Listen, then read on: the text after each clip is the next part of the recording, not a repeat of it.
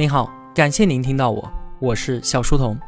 我的节目首发平台是在小书童频道微信公众号，小是知晓的小。我也会将节目分发到喜马拉雅之类的各大音频平台。在公众号内回复“陪伴”两个字，可以添加我的个人微信，也可以加入我们的 QQ 交流群。小书童将常年相伴在您左右。我们正在解读《曾国藩传》，作者张宏杰。张宏杰老师呢，也有他自己的付费音频课程《曾国藩的二十四锦囊》，在这里推荐给各位同学。本期节目的文案有六千三百字，我大约会用二十一分钟的时间为您讲述。这是我们聊曾国藩的最后一期节目了。今天我们主要来说说他是怎么从万人敬仰的救世主变成千夫所指的卖国贼的。这就要说到天津教案的始末。除此之外呢，我们再看看这一位大清王朝的领航者，他生命最后的那段时光。我们先来看之前节目中多次提到的天津教案，它到底是怎么回事？话说啊。晚清当时有很多的外国传教士跑到我们中国来传教，这些人呢也会做一些慈善工作。那法国传教士在天津修建了一所教堂，旁边呢又修建了一座叫做仁慈堂的慈善机构，主要啊就是收养一些无家可归、被人遗弃的小孩。在今天看来啊，人家外国人跑到你这里做慈善，当然是件好事儿了。但当时我们民智未开，大家都觉得无利不起早。这些洋鬼子为什么要万里迢迢的跑到我们这里大发慈悲呢？是不是包藏了什么祸心啊？所以呢，长时间以来一直流传着这样一个恐怖的传言，说这些洋鬼子假情假意，其实是把这些孩子弄去，拿他们的眼珠和心脏来做药材啊，所以他们的那些什么西药才会那么灵。在一八七零年的时候，收养了一百五十多名孩子的仁慈堂里面爆发了传染病，就有三十多名孩子死掉了。那教堂就雇人把孩子们的尸体在荒地埋葬，因为当时死的孩子太多，而且受雇的人呢也是草草了事，结果尸体就被野狗给刨了出来，在鹰啄狗刨之下，这些尸体被弄得残破不堪，零落遍地，引来了众人的围观。大家看着眼前这个场景，不就印证了那个恐怖的传言吗？紧接着，官府在当地啊抓住了两个人贩子，加上当时传言愈演愈烈，甚至说传教士一直都在花钱雇人拐卖孩子拿去当药材。那此案一发，就更是民情激愤。在官府的刑讯逼供之下，这两个人很快就招认，说自己拐孩子是为雇主用药。那官府为平民愤，把这两个人给杀了头，并且张贴了一张告示，说这两个人已经招供了，他们是受人嘱托迷拐幼孩以作药。你看“受人嘱托”这四个字，就将幕后主使直指天主教堂，这可是官方发言啊，直接造成了严重的社会恐慌。那紧接着。又有一个人贩子被当地的热心市民给抓住了，在愤怒群众的审问之下，案犯就承认自己是受到教堂的指使才做这件事情的。你看，这种有明确指向性的审问结果是怎么弄出来的？我们应该是可想而知的吧？那现在既然铁证如山了，怎么能够让这样的禽兽行为在我们这里横行呢？于是民情激愤，就聚众围堵了天主教堂。当地官府啊，当然知道此事非同小可，赶紧出面解决，就让这个人贩子和教堂传教士当面对质。那这种子虚乌有的事情，当然什么都对不上了。在教堂里面查了半天，一无所获，查不下去了，怎么办？撤呗。但是离开的时候，没有向围观的老百姓解释教堂的清白，也没有做任何的安抚，因此围堵教堂的群众一直都没有散去。当时啊，法国领事叫做封大业。这个人呢，本来就脾气暴躁，再加上自己从来都是居高临下的态度，一直对于中国官员出言不逊。他看到这个情况啊，非常的生气，就要去找当地官员算账。结果一言不合，他竟然直接开枪打伤了天津知府。他的这一枪啊，直接就引爆了愤怒的人群，群众围上去打死了封大业和他的秘书。紧接着，人们冲进了教堂，见人就杀，教堂里的神父、修女都被杀了。然后一把火烧了整座教堂，有二十名外国人在这一次事件当中丧生，这就是著名的天津教案。这件事情啊，震惊了全世界，于是朝廷想让直隶总督曾国藩来处理这件事儿。但当时啊，曾国藩的身体已经不行了，他刚刚请了一个月的病假。慈禧下旨给他说：“此案事关重大，如果你身体还可以支撑的话呢，就请来把这件事情给办了。”当时啊，曾国藩是完全可以托病不去的，而且他的幕僚和朋友们全部都一致反对他接手这件事情。那为什么反对呢？因为在晚清的对外交往当中啊。凡是对于洋人主张强硬的人，都会受到民众的热烈欢呼，他们被视为民族英雄，扬我国威嘛。而那些主张讲道理、妥协的人呢，都被骂成卖国，名声尽毁。所以鸦片战争以来啊，凡是涉及外交的官员，绝大多数都没能留下什么好名声。而天津教案这件事情，难道你能对洋人一味的强硬吗？当然不行。事情一出啊，法国人就已经把军舰都开到大沽口了。之前他们就冲进来烧了圆明园。如果这件事情处理不当，引发战争，那就是对于整个国家和民族极端的不负责。这就是当时曾国藩面对的进退维谷的局面。但是啊，他还是决定接下了这个很可能让自己一世英名毁于一旦的事情，因为他就是担心，如果我自己不去。换成一个无能之辈，会不会激化矛盾，甚至引发战争，将整个国家都推入到灾难的深渊？这件事情本来就非常棘手，再加上自己的身体已经不行了，所以曾国藩是抱着必死的决心，写好了遗嘱才启程上路的。他来到天津，民众们是欢呼雀跃，因为在人们心中，他就是一个扭转乾坤的大英雄啊，一定会和他们一样，对于天主教满怀愤慨。他进城的一路上，轿子多次被百姓给拦住，数百人跪下，声泪俱下的控诉天主教残害我们孩子的行径，可见当时曾国藩承受着多大的社会舆论压力。而他来到天津做的第一件事情，是将天津的道、府、县三元撤职。地方官对于这件事情肯定是有责任的。不管是那个没有详细调查就发布的告示，还是对于日益紧张的形势没有加以引导和制止，以及最后没有向教堂外的群众公布对峙的结果，这些都是官员的失职之处，理应撤职。曾国藩这么做，另一方面的考虑呢，当然是想让法国人能够心平气和地开始与自己谈判。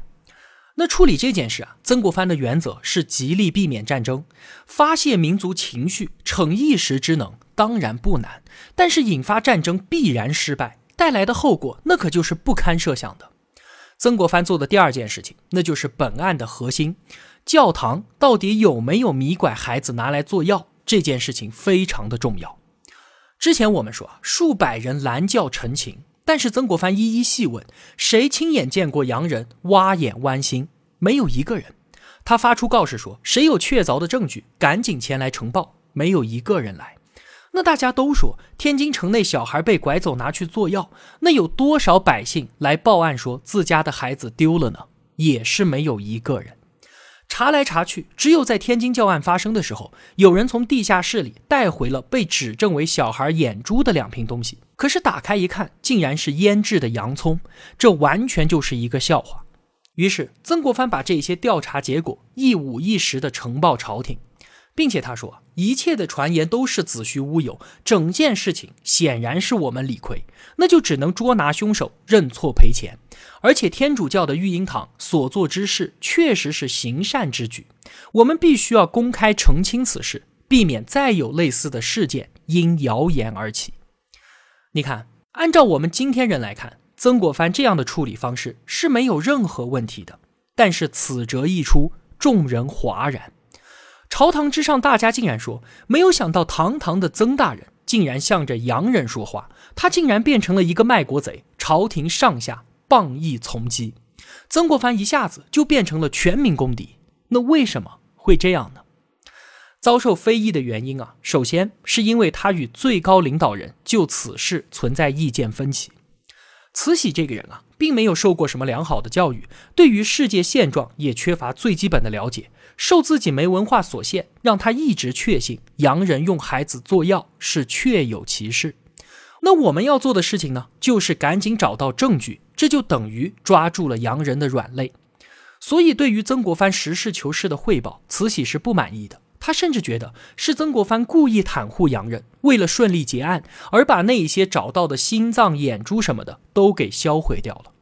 其次，大清的掌权者们都认为，对于天津百姓应该鼓励，而不是镇压。我们应该保护他们的爱国热情。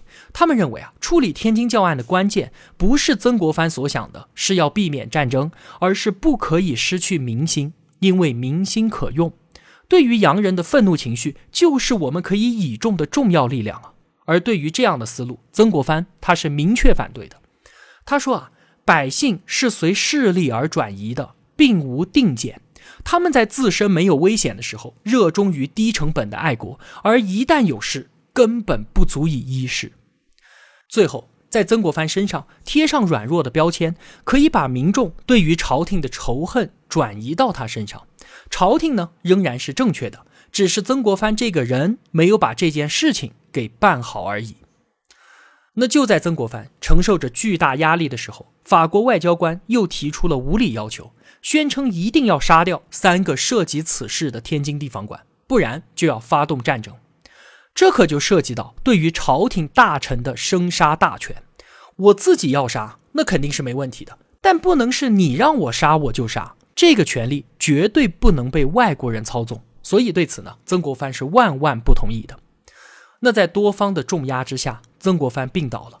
他觉得自己的病体已经无法支撑这件事儿，于是想起了自己的学生李鸿章，希望他能够带兵前来天津。一方面呢是武力威慑，另一方面呢是来做自己的助手，处理外交事务。那本来对于曾国藩不满的慈禧，干脆就让曾国藩回任两江总督，然后让李鸿章接替直隶总督的位置，成为天下江臣的领袖。机遇啊，对于李鸿章来说，确实是格外的垂青。那上次通过剿捻就接替了曾国藩的军事权威，这次又要通过天津教案，将在外交上取得核心位置。那李鸿章接到任命之后呢，也对曾国藩是坦言相告的，他希望曾国藩能够帮自己把泥潭给先清理干净，特别是缉拿凶手这些会招致骂名的事情，让曾国藩先干完，自己再来接手。而曾国藩呢，也愿意做自己学生的铺路石。在我们今天看来啊，不就是追捕凶犯吗？可在当时的民众看来，你这可是迫害爱国人士和民族英雄啊！所以，等到曾国藩把这些事情通通办完之后，李鸿章才姗姗来到，而且正好在这个时候。普法战争爆发，法国人在和德国人死磕呢，也就没有再强硬的要求处死天津地方官。所以李鸿章接手之后，杀了凶犯，商定赔偿抚恤金五十万两之后，就迅速将此事平息。那大家都觉得是李鸿章的洋务手腕高潮，其实呢，很大程度上他是在曾国藩处理的基础上坐享其成罢了。那结束了天津教案的噩梦。心力憔悴的曾国藩回京面圣，他到京城啊，发现自己是备受冷落。昔日的中兴第一名臣，如今已经沦落到千夫所指的境地。天津教案三十年后，义和团运动爆发，慈禧太后和醇亲王等人在天津教案当中积蓄的怒火，终于在曾国藩死后二十多年，痛痛快快地释放了出来。曾国藩在天津教案中不惜自己的名声，竭尽全力避免的战争，终于在他死后成为了现实。一九零零年的六月，清政府向十一个国家同时宣战，而这场战争最后以丧权辱国的辛丑条约结束。对于这些事情的得失利弊，我想每位同学听到这里应该都有自己的评价吧。天津教案对于曾国藩的精神打击是非常之巨大的。不光是社会各界的痛骂让他深感痛苦，更重要的是，他通过这件事情清醒地认识到自己所致力的所谓同治中兴，不过就是一场幻梦。大清王朝已经无可挽救了。在平定太平天国之后，他没有一日怠慢，紧接着就启动了洋务运动。他的目标不是要延长大清的寿命，而是想令其脱胎换骨，有能力去应对这几千年来未有的来自西方的重大挑战。在曾国藩和几位中心名臣的推动之下，也确实出现了欣欣向荣的景象，史称“同治中兴”。曾国藩对于自己剿灭太平天国并没有沾沾自喜，他是一个极其善于反思的人。他也一度认为，大清朝经历了那么大的浩劫，统治者们应该能够深刻的吸取教训，清醒振作，奋发有为了吧？然而，并非人人都是曾国藩，整个统治集团并没有痛定思痛，并没有重振国家的愿望。浩劫平息之后，王朝很快就恢复了偷懒苟安的老步调，仍然是智力不清，民生困苦。曾国藩早年立下内圣外王的宏愿。并为此奋斗了一生，但是到了垂暮之年，他猛然发现自己虽然耗尽一生的精力，但是这片天真的已经补不起来了。说到曾国藩，让我佩服的五体投地的，还有一个很特别的原因，就是他不仅智商平常，而且他的身体素质非常的差，从青壮年开始到他死，一直都遭受着病痛的折磨。我们说三十岁啊。那正是一个人身体最好、精力最旺盛的时候。但是曾国藩从这个时候开始，就经常出现严重的耳鸣，而且不能多说话，说的太多就会上气不接下气，甚至感到疲惫不堪。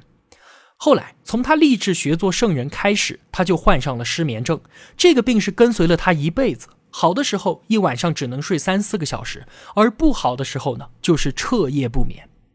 紧接着，三十三岁他就得了眼病，三十六岁就戴上了老花镜，三十五岁的时候，他患上了非常严重的皮肤病，奇痒难耐，浑身上下都被他给抓烂了。按照今天的医学诊断，这应该是一种神经性皮炎，非常难治，而且异常痛苦。这个皮肤病一直折磨到他人生的最后一天。所以有个传说，曾国藩是巨蟒转世。就是因为他的皮肤病，全身上下都长满了像蛇的鳞片一样的癣，而且因为不停的抓痒，皮屑掉落一地，就像是蟒蛇蜕皮一样。在他生命的最后阶段，已经是全身上下里里外外到处都是病了。在出任直隶总督之后，本来眼睛就不好，又加上看文件太多，右眼已经瞎了，左眼视力也变得非常模糊。这一度让他极其痛苦。最后回任两江总督的时候，他的身体已经岌岌可危，出现了大小便失禁的症状。但即便如此，他每天在处理完公文之后，竟然还要看点书。有时候眼睛太疼，他只能够闭着眼睛背诵。所以读到这些内容的时候，我真的是佩服的五体投地，甚至觉得难以置信。以如此孱弱的身体，承担起挽救国家、填海补天的大业，他每天在忍受与克服着怎样的困难，真是不可思议。一直到他临死的最后一天，他仍然像往常一样的在工作、批阅文件。在一八七二年三月十二号。曾国藩和自己的儿子曾纪泽在花园散步，他因为脑溢血突然倒地，大夫都没赶来，他就与世长辞，终年六十一岁。张宏杰老师在这本书的最后，对于曾国藩的总结非常的精彩，分享给大家。他说啊，就在儒家精神世界崩溃的前夜，曾国藩这个最后的精神偶像出现了。好像是儒学这位长寿老人临死前的一次回光返照，传统的人格之美集中在曾国藩的身上，在风雨飘摇的末世做了一次告别演出式的呈现，绚烂而又凄婉。立功、立德、立言，他都做到了。立功，从一介书生起家，创建湘军，统帅群雄，挽狂澜于既倒，扶大厦之将倾。使中国传统文化免受灭顶之灾，为清王朝续命六十年，功劳不可谓不大。立德，时刻以圣贤律己，道德修养纯粹。五十年后，相继主宰中国的两大人物毛蒋二人都不约而同的把他当做自己的精神偶像。立言，作为中国最后一位大儒，对儒学身体力行，登堂入室，造诣极深，留下了洋洋洒洒数万言集。其博大精深之处，可以让学者终身臣服其中，更让今天普通的我们受益匪浅。曾国藩的成功是传统文化强大生命力的最好证明，有力回应了对于儒学空疏无用的指控。他一生的成就，就是在传统文化的支撑下完成的。以天下为己任的强烈使命感，修身齐家治国平天下的宏大志向，以及民胞物语的博大胸怀，是支撑他在艰难困苦当中奋力前行的精神动力。实事求是、经世致用、反身而成的认知传统，使他能够从前人、他人和自身学到智慧和经验，以应对复杂的世事。至诚待人的道德标准，使他为人磊落，成己大德，用自己的人格力量去降服别人，去吸纳别人，使英雄为我所用，终成大业。曾国藩身上的儒学精神是有活力的、有弹性的，也有容纳力的，所以在当时的大清，他是第一个倡导对洋人平等相待的人。他兴起洋务运动，开西学东渐之先河，在当时的气氛之下，没有大眼光、大见识的人是绝不可能做这些事情的。曾国藩做官非常成功，善于进退，一生出将入相，没有太大的跌错。在传统官场，像他这样成功，并且能够全身而退的人，并不多见。曾国藩事君至忠，事亲至孝，对于兄弟互见肺腑，毫无芥蒂；夫妻之间相敬如宾，感情真挚；对于儿女既慈爱又严格。曾氏家族数代以来，直到今天依然是人才辈出，这和他树立的良好家风有着直接的关系。所以，他被誉为古今完人，功比周公孔孟，名垂万世千秋。当然了。曾国藩的一生，从一定意义上来说，也是失败的。他是逐日的夸父，填海的精卫，补天的女娲。然而在垂暮之年，猛然发现自己一生的奋斗，最后竟然如拔刀断水，并不能丝毫影响水之东流。他以圣贤自欺，然而他遵循圣人之道，一丝不苟的苦学苦修，却并没有达到为天地立心、为生民立命、为往圣继绝学、为万世开太平的理想。他以一人之力无法挽回传统社会及千百年所形成的巨大颓势，他没能探悟到拯救旧世界的真理，没能实现自己澄清天下、造福万民、创造一个以儒家学说为指针的。太平世界的理想，相反，他看着神州不断的路程，而自己却无能为力。这不是他一个人的失败，而是整个腐朽政权的失败。不论如何，曾国藩用一生捍卫、守护了自己珍视的文化和信仰。他死在了补天填海的路上，他用自己的一生证明了人的意志力所能达到的高度，同时也证明了一个人。意志力的局限，他最终以自己无望的努力，在人类精神征途上竖起了一座令人不得不肃然起敬的丰碑。好了，解读《曾国藩传》的节目到这里全部结束了。这是今年给我带来收获最大的一本书，我很荣幸能把它介绍给你。后面呢，我会开始准备下一本书。同学们想听什么，可以在留言区给我建议，请容我一些时间吧，我会很快回来的。我是小书童，我在小书童频道与您不见不散。